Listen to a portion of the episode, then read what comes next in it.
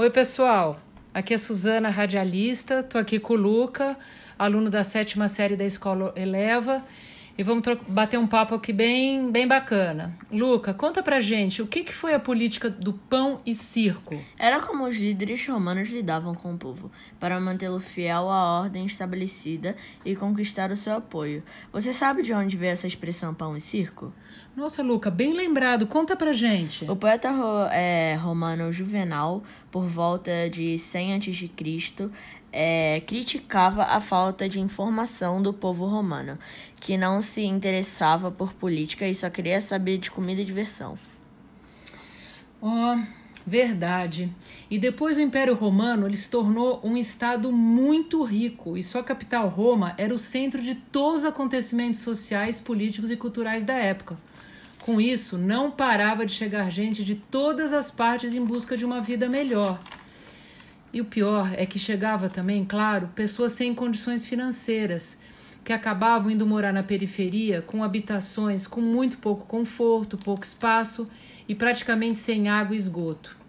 Todo esse cenário podia gerar o quê, Luca? Ah, um prato cheio para acontecer uma grande revolta social. Os imperadores, sabendo que isso poderia acontecer, tiveram a ideia de distribuir comida e promover eventos é, de, e distrair para distrair o povo com relação a problemas mais graves. Como que eles distraíam o povo? Eles construíram arenas enormes onde tinham lutas entre gladiadores, animais ferozes, corridas de bigas, espetáculos com palhaços, acrobacias e outras atra atrações de circo. E que comida que eles davam para acalmar o povo?